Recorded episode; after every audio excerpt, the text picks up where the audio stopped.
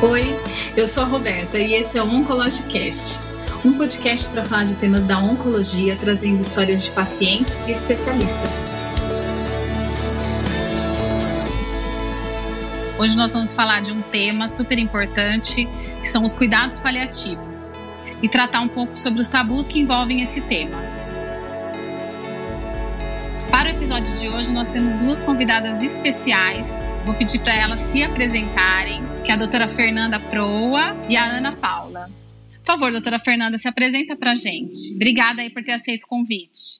Eu que agradeço, é um prazer imenso estar aqui. Então, eu sou a Fernanda Pro, eu sou médica oncologista, mas durante a minha própria formação em oncologia, eu já entendi que oncologia é muito mais do que simplesmente uma prescrição de, de tratamento, né? Então, durante a minha residência, eu já tive interesse em entender mesmo o que significavam os cuidados paliativos e depois eu tive a oportunidade de fazer uma especialização no assunto. Então, hoje eu atuo como oncologista clínica e também como médica paliativista.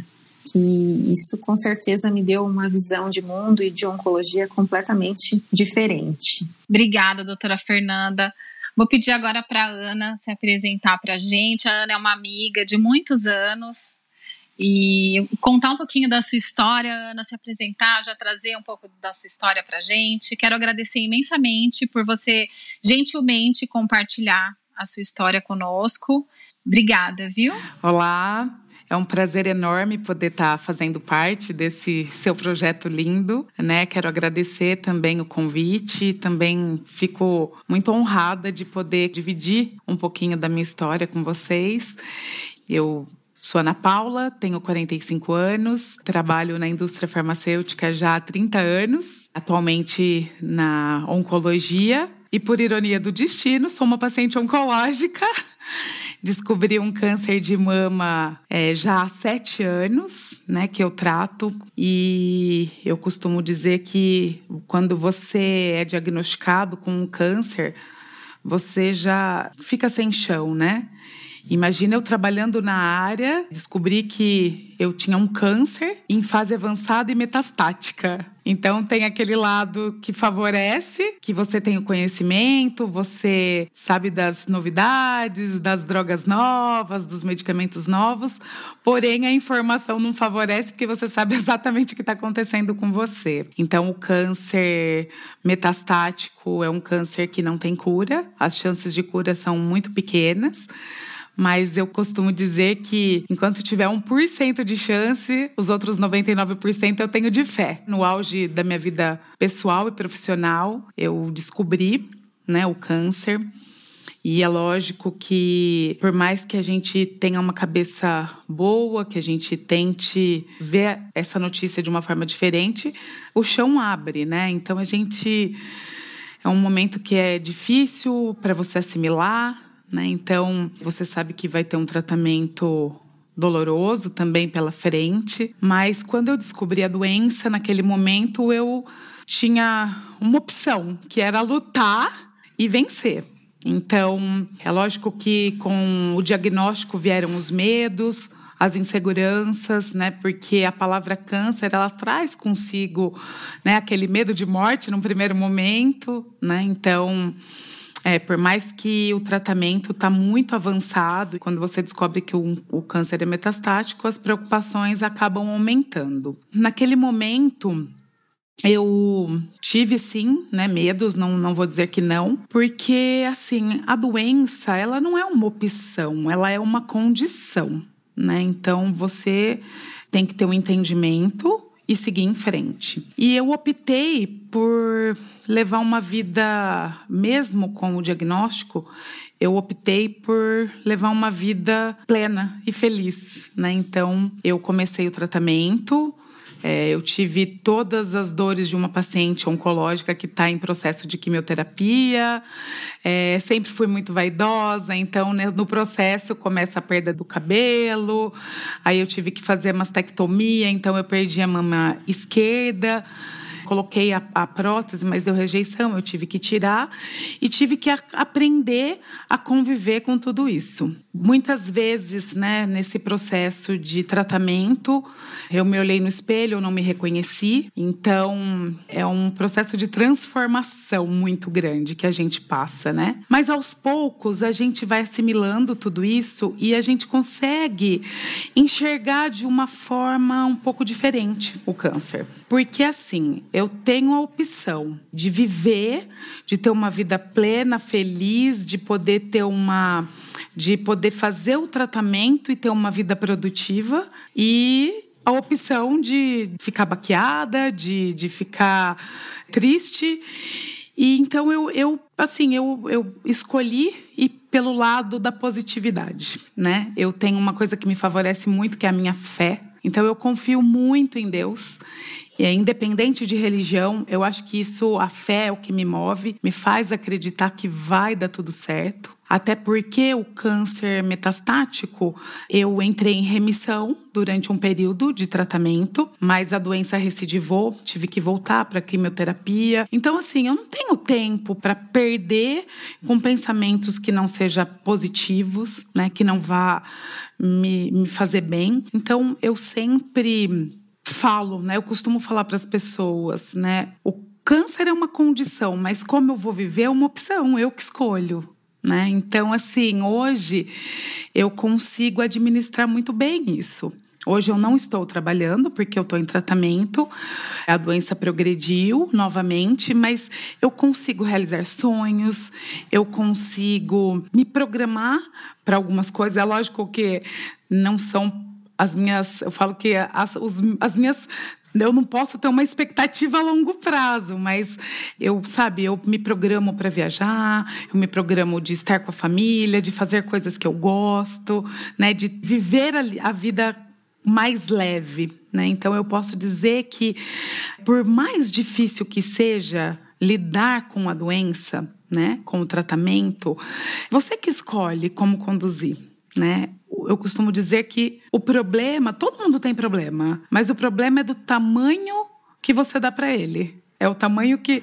Então, isso tudo é um processo, mas eu aprendi com a doença que eu não sou Mulher Maravilha, que se eu precisar chorar, eu vou chorar. É, eu tenho os meus momentos difíceis e que eu preciso parar e renovar as minhas forças para eu poder continuar mas eu foco nas coisas que são boas, né? Então hoje eu aprendi a valorizar o que realmente tem valor. Né?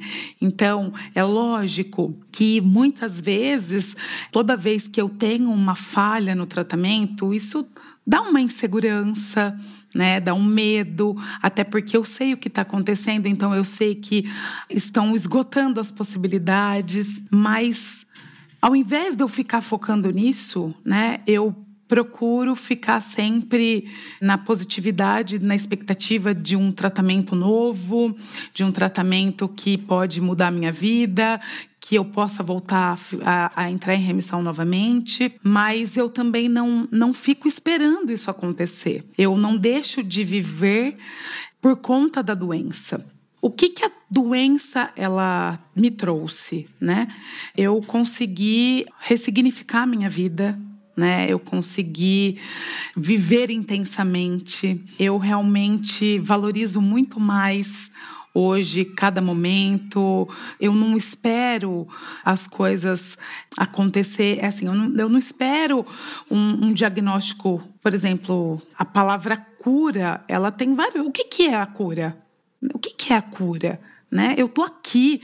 Então, ao invés de eu ficar valorizando o que não tem valor, eu vou viver, porque eu estou aqui.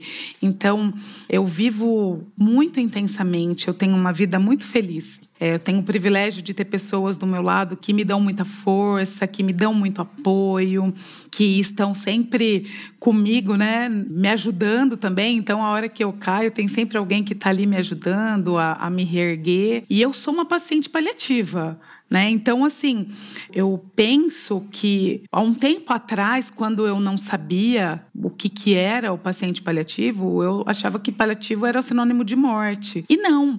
Paliativo é o paciente que ele não tem cura, mas ele está em tratamento, ele pode viver muito bem, com qualidade de vida. Então, o tratamento paliativo são os cuidados que ele precisa, desde o tratamento, se ele tem dor, as emoções, o cuidado com as emoções. Né? Então, assim, isso é, é é bem interessante porque antes eu também não pensava dessa forma e hoje eu vejo que o cuidado paliativo é o, é o cuidado que o paciente é, metastático precisa para viver com dignidade, né? Então é, é, é, muito interessante você saber que você tem alguém que está cuidando de você, que você tem alguém que está te ajudando, te auxiliando naqueles momentos difíceis também, né?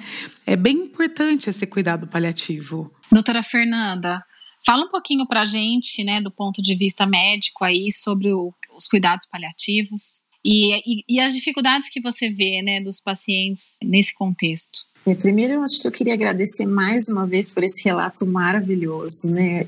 É, sempre que a gente entra em contato com falas tão importantes, né, sobre a vida, é sempre de muito aprendizado, né? Então, mais uma vez, eu me sinto super honrada de estar aqui e ter a chance de escutar.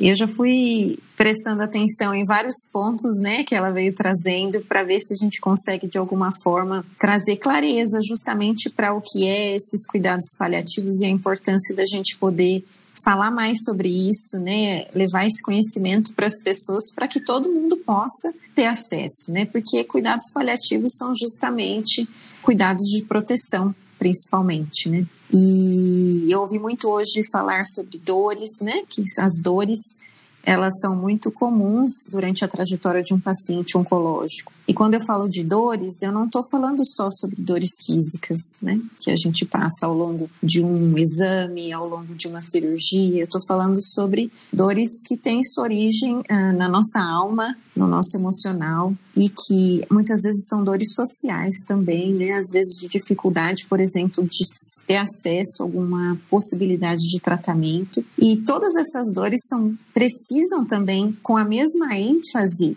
serem cuidadas, né? Da mesma forma que a gente cuida da dor física, as dores emocionais, psicossociais, as dores espirituais, elas também precisam ser cuidadas. E é isso que o cuidado paliativo se presta. Então, o cuidado paliativo é uma abordagem que visa principalmente a qualidade de vida e é sempre realizado de maneira multiprofissional, direcionada a pacientes que estão diante de uma enfermidade que ameaça a continuidade da vida, seja uma enfermidade aguda ou uma enfermidade crônica. Então, visa abordar sofrimentos de natureza física, emocional, social, e espiritual. Pegando alguns ganchos aí ainda, é muito complexo o adoecimento, né? Hum, até porque quando a gente adoece, a gente não adoece sozinho. A gente adoece junto com a pessoa com quem a gente mora, junto com a nossa família, todos padecem desse adoecimento. E o cuidado paliativo, ele também está direcionado ao cuidado não só do paciente, mas justamente para ser rede de apoio não só para o paciente, como também para todo aquele núcleo familiar que está ali auxiliando nesse cuidado. Então, cuida também do principal cuidador, cuida dos filhos, para que todo mundo possa fazer, diante do que se apresentou, a melhor trajetória possível.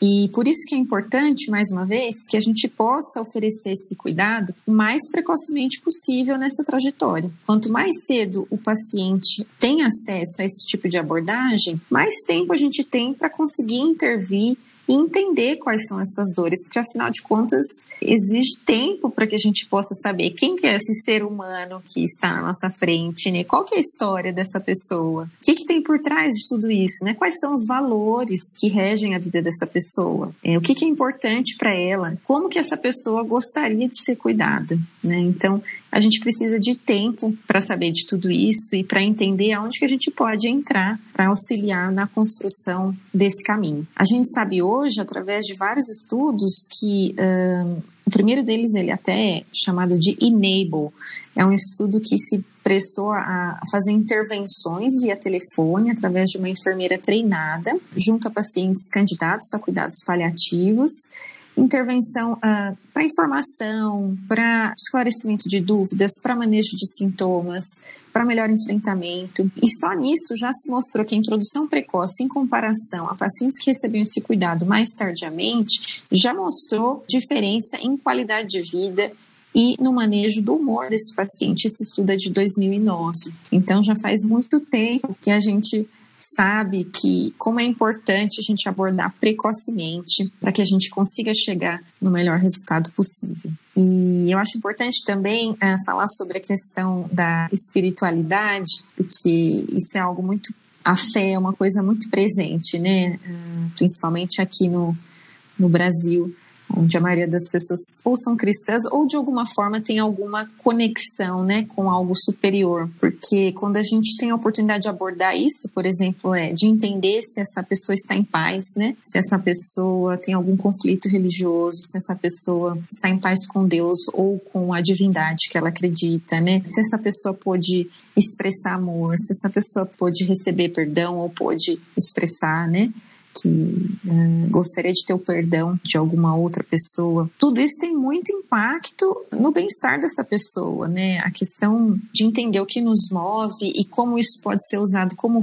força também é muito importante para que a gente consiga também conduzir da melhor forma possível, né? Então, é importante também lembrar que cuidado paliativo também tem uma abordagem técnica para que a gente consiga acessar essa dimensão de cuidado também que se refere ao sofrimento espiritual espiritual. Nossa, muito bom, interessante isso. É, e eu, como paciente paliativa, eu sou a, a prova viva de que assim como é bom você ter esse cuidado. Você sabe que você tem alguém que está ali para te ajudar né? Isso é muito importante também. É, o paciente oncológico, ele. Não só o paciente oncológico, eu digo né, num geral também, mas em especial por eu ser uma paciente oncológica, eu sei as dores que eu enfrento. Então, por mais que eu tenha uma vida super ativa, eu amo fazer esportes. Eu tô fazendo natação agora, né?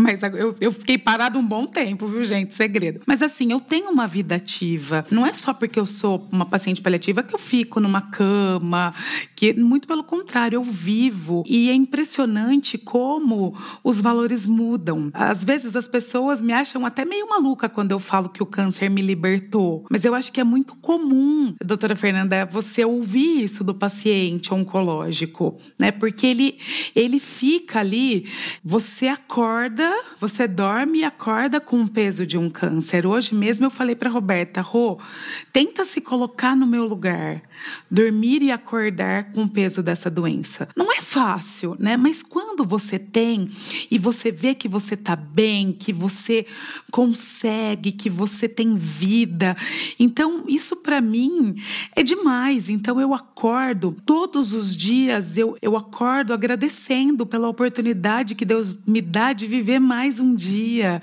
sabe? De poder contemplar essa vida maravilhosa, de então eu me permito muito mais, eu, eu vivo muito mais, eu vivo mais intenso, a, a, assim, vivo intensamente a vida, né? Então, eu dou valor em coisas que realmente precisam ser valorizadas. Eu acho que isso é, é tão gratificante também, você, como paciente, você não ficar vivendo só a doença. Porque às vezes eu acho que eu já falei que o problema é do tamanho que você dá para ele. Mas se eu também não é que eu viro as costas para a doença, eu sei exatamente o que está acontecendo comigo. Então, toda vez que tem uma progressão, eu vou lá, eu mudo o tratamento, eu faço tudo o que tem para ser feito.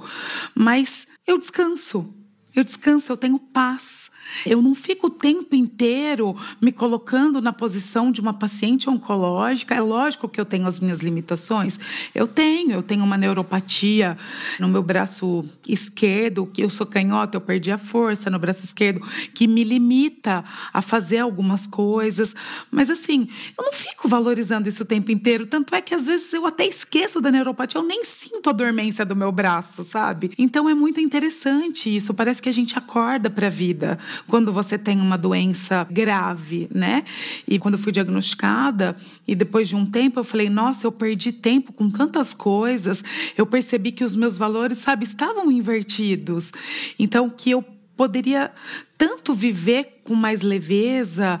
É lógico, nós temos a responsabilidade de trabalho, de, de uma vida produtiva, mas assim, a gente pode também ter uma vida mais leve. A gente tem que se permitir também isso, né? Então, é, eu, eu falo que por mais que a doença ela é ruim, ela é libertadora, ela me fez ver a vida de uma forma diferente, a dar valor de uma forma diferente, a viver muito melhor e a ser feliz, né? Porque às vezes a gente, eu descobri que eu nunca tive problema depois que eu descobri o câncer, né? Que às vezes a gente sofre por tão pouco, a gente coloca as nossas forças em coisas que não precisam, né? Então a gente a gente pode ter um prefiro que as pessoas mudem, virem a chave sem ter que passar pelo que eu estou passando. Mas ao invés de eu ficar o tempo inteiro me vitimizando, não, eu tiro as coisas boas que a doença também me trouxe, porque não é que eu sou hipócrita, né? Não, mas é por isso que eu consigo viver muito bem. Eu vivo muito bem, eu, eu optei em, em ser feliz, em sorrir, em poder né, realizar sonhos, né, ao invés de ficar só reclamando, me questionando e questionando o porquê que eu estou passando por tudo isso. Então eu acho que qualquer pessoa pode passar por isso. O câncer é uma doença multifatorial, nem sempre é genética, no meu caso não é genético. Então, com certeza, algumas coisas que eu vivi também acabaram contribuindo para que eu tivesse a doença. Então, eu nunca fico pensando no, no que eu fiz de errado, no que eu poder. Será que eu sou tão ruim assim a ponto de ter uma doença nessa. Não, não é assim. Não é isso. Né? Qualquer pessoa pode ter um câncer. Né? Então, eu acho que o que importa é como você vai encarar isso. Né? Então, se eu tenho os meus momentos difíceis, tenho, mas não é só. Ah, eu tenho. Eu, eu conheço, gente, olha, nessa, nessa minha vida oncológica, há sete anos, eu tive a oportunidade de viver com muitas mulheres. Muitas estão aqui, muitas já não estão mais. Né? Eu falei para Rô que de paciente metastática da minha época, eu sou a única isso dá um gelinho na barriga. Mas eu sigo ali, firme e forte, porque cada caso é um caso, cada pessoa responde o tratamento de uma forma, e então eu tenho que me apoiar nas coisas boas também, né?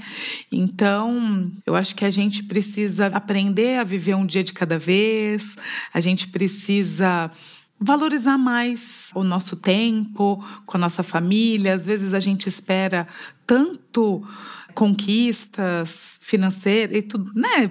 A gente acaba. Não adianta, nós somos seres humanos, não vou ser hipócrita aqui, porque a gente sabe que isso faz parte né, do, da nossa vida, da nossa trajetória. Eu sempre trabalhei, o trabalho faz falta para mim, mas eu sei entender o momento que eu tô, que eu, é o momento que eu preciso cuidar de mim também agora. E se eu começar esse tratamento, fluir, eu entrar em remissão, eu volto a trabalhar de novo. Então, eu acho que é isso que é bom. Você tem que se permitir você não tem que ter essa cobrança. Não é só porque eu sempre trabalhei e porque hoje eu não estou trabalhando que eu sou mais ou menos. É um momento, então eu preciso também aceitar esse momento e a conviver com isso, né? Que buscar alternativas que me faça bem. Então, é, isso também é, é, é bem legal, né? Então, eu acho que a gente precisa fazer valer a pena, né? Então, eu ouvi uma frase uma vez do Cortella e eu, eu não tiro essa frase da minha cabeça, né? Porque a morte, ela tá muito perto do câncer. Não adianta, não tem como você, sendo um paciente metastático avançado, não pensar. Mas também faz parte da vida, faz parte do processo. E o Cortella, ele falou uma frase que eu não lembro quem foi que falou, mas ele falou assim: um dia todos nós vamos morrer, mas todos os outros não. Então eu vivo, né? Eu vivo. Eu queria até falar uma coisa aqui, Paulo, que é o seguinte: o quanto, assim, a sua vida, o seu relato, a sua história, a nossa amizade de muitos anos, o quanto tudo isso impactou na minha vida, na vida dos seus amigos, na vida da sua família, o quanto faz traz reflexões, né? E que realmente, assim, todos nós, independente da nossa condição física de saúde, a gente para para avaliar, para para refletir sobre a vida, para para deixar de sofrer por algumas coisas que não fazem mais sentido. ou mesmo da gente valorizar, ressignificar essa vida. A gente não precisa, como você falou, né, passar por nada disso para poder ressignificar, né? E, e eu tenho certeza que, assim como você, os pacientes oncológicos trazem essa reflexão aos que estão em volta, né? E assim, quero agradecer mesmo toda a sua entrega, o seu relato, a, a, sua forma de ver a vida. Desde quando eu idealizei esse projeto aqui, a primeira pessoa que veio na minha cabeça foi você. Para mim, assim, é muito especial esse trazer você a sua história aqui, porque eu acho que ela, ela simboliza muitas coisas, a sua força, a sua coragem, a sua fé, a sua positividade. Eu acho que você falou coisas assim muito importantes. E eu fico feliz porque eu acredito muito que Deus tem um plano muito grande na minha vida. E é por isso que eu tô aqui, sabe? E eu quero muito, de todo o coração, poder ajudar de alguma forma essas pessoas que estão sendo recém-diagnosticadas, que acham que o diagnóstico de câncer é uma sentença. E não é. Acredite, não é. Eu sou uma paciente com câncer avançado metastático e eu estou aqui já há sete anos. E eu vou ficar muito mais, eu vou viver muito. Então a gente tem que acreditar nisso. A gente não pode perder as esperanças, a gente tem que confiar, a gente tem que acreditar que vai, vai dar tudo certo, né? Então eu acho que isso me ajuda muito. A, a minha fé é o que me move, né? Então realmente eu eu sou muito grata. Se eu tiver que resumir em uma palavra, o meu sentimento é gratidão, gratidão mesmo pela oportunidade que Deus está me dando de poder tratar essa doença, né? De poder estar aqui tratando e bem, com qualidade de vida, né, com vontade de viver. Em nenhum momento eu pensei em desistir. Desistir não é uma opção para mim, não já nunca.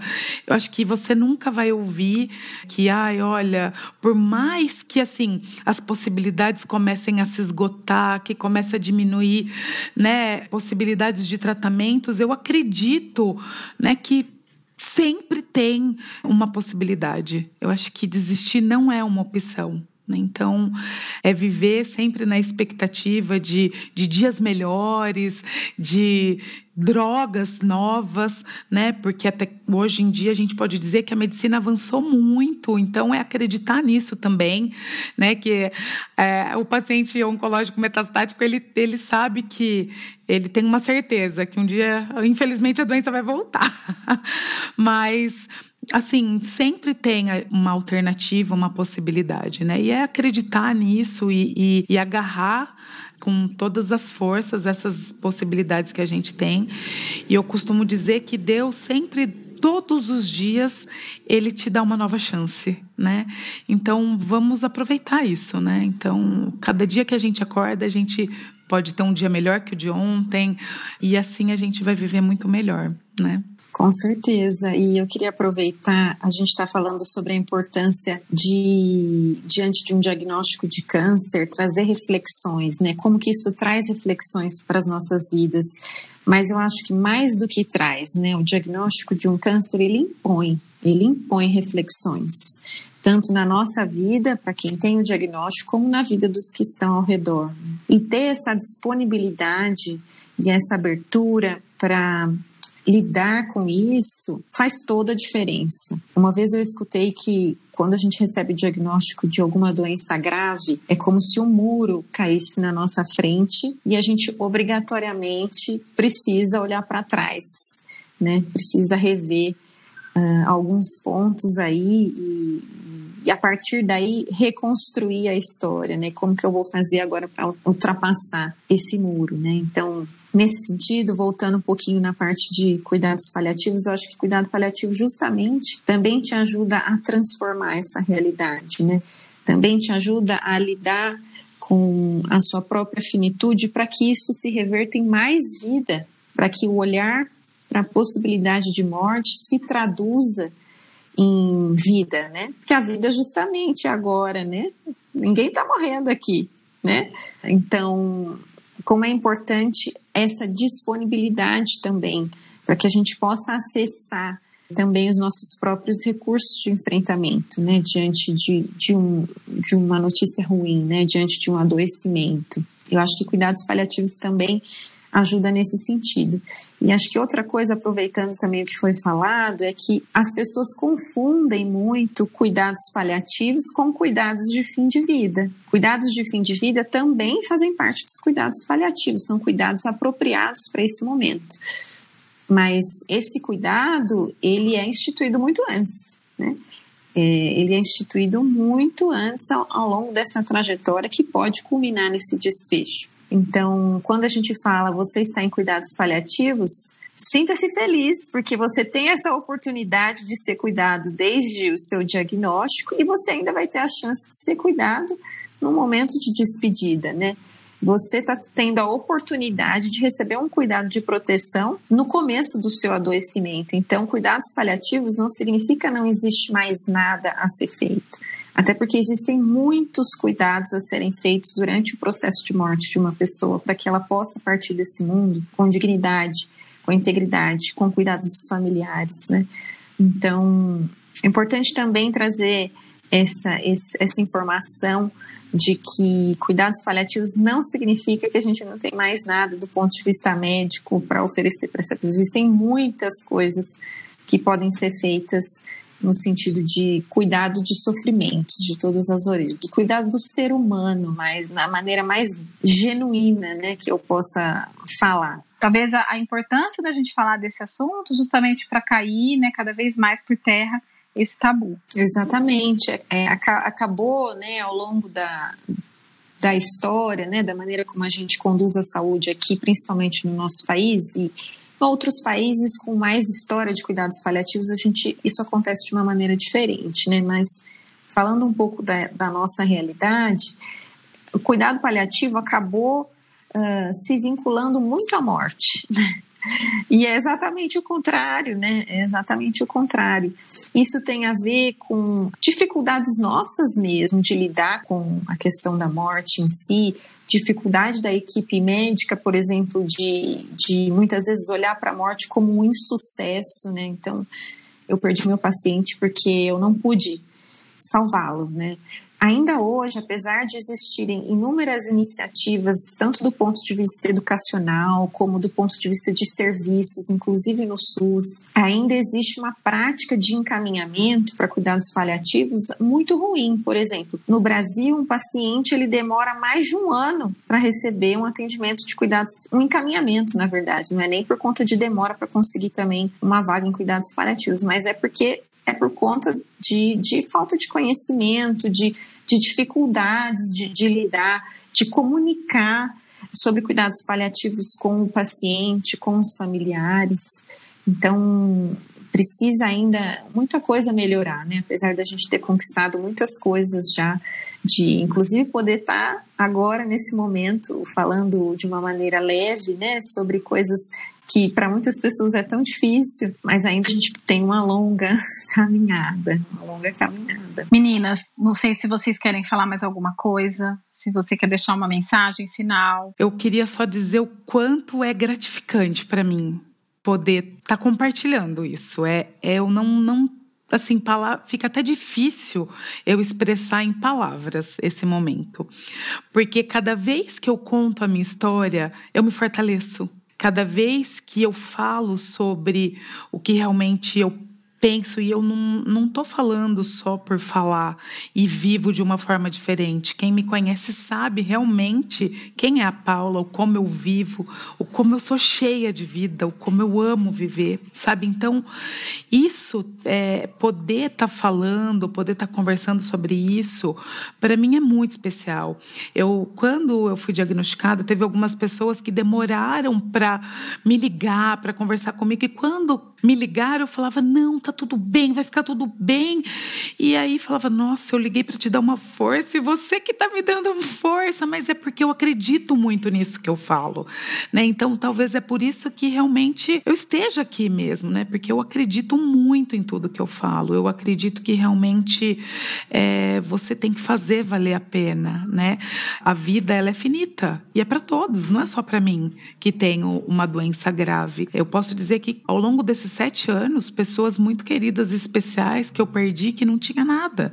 Eu perdi uma grande amiga com 41 anos que chorou quando eu descobri o câncer, chorou assim de medo que eu morresse e infelizmente ela infartou e foi fulminante com 41 anos, né? E assim, uma pessoa muito especial, muito querida que estava do meu lado também, que me ajudou muito nesse processo, né? E que não está mais aqui. Então, às vezes as pessoas acham que é só porque eu tenho uma doença grave que eu, então a minha mensagem é essa para que as pessoas entendam que a vida ela é finita, que pelo menos nesse plano espiritual ela é finita e a gente tem que ter esse entendimento e poder viver de uma forma melhor, de uma forma diferente, porque senão não vale a pena, né? Você já parou para pensar por que que nós estamos aqui? Então se não é para viver e fazer valer a pena e poder deixar um legado e poder fazer alguma coisa boa para alguém, não tem um objetivo. E eu acredito que eu tô aqui para isso. Se Deus está permitindo que eu esteja aqui até agora, é porque eu tenho uma missão aqui. Né? Então eu falo sempre que peço para Deus que Ele me use como instrumento e que eu possa chegar a pessoas que realmente precisa ter uma, uma palavra de motivação e assim às vezes esse áudio ele vai chegar naquela pessoa que quando recebeu o diagnóstico ela já assinou a sentença e eu quero que ela saiba que não que ela não, não precisa assinar essa sentença, né? Que ela pode viver, pode viver com qualidade de vida, basta ela querer, né? Então é isso. Obrigada, viu, Paulinha? Obrigada de coração. Doutora Fernanda, muito obrigada. Nossa, eu sei o tanto que a sua agenda é atribulada. Obrigada por, por esse tempo aqui com a gente, por poder compartilhar seu conhecimento. Também fique à vontade para se despedir. Eu vou deixar aqui, pessoal, no link da bio desse episódio, eu vou deixar o vi tem um vídeo da Ana Paula, está lá no YouTube, que foi uma homenagem que a família dela fez para ela. Foi, nossa, extremamente emocionante. E se a doutora Fernanda permitir, eu vou deixar o link também de um vídeo da Vida Pulsante que é um vídeo lindo também. Aí para vocês assistirem. Ah, eu me sinto muito agraciada com esses momentos, né? Eu tem uma frase do Jung que eu acho que funciona como um norte na minha vida, que é assim: domine todas as técnicas, todas as teorias, mas ao estar diante de uma alma humana, seja apenas outra alma humana. Então, quando eu estou diante de outro ser humano, eu me vejo como uma aprendiz sempre, né? Uma aprendiz da vida e, e sempre quando eu tenho oportunidade de escutar e de, de fazer essas trocas, para mim, eu acho que é o que mais me traz uh, satisfação, na verdade, no, no, meu dia a dia. Então, eu também só tenho a agradecer, porque para mim é um prazer inenarrável esses momentos de, de, de, ter essa oportunidade de ouvir um relato que tem tanta honestidade, né? Tanta clareza. Eu guardo, vou guardando para que eu possa, quem sabe, conseguir atingir essa transcendência algum dia na minha vida. Obrigada, meninas.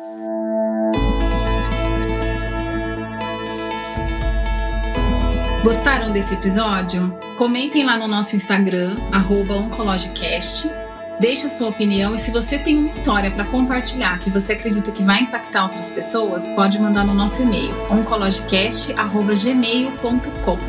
Eu vou deixar no link da bio aqui o Instagram das pessoas que participaram. Um beijo.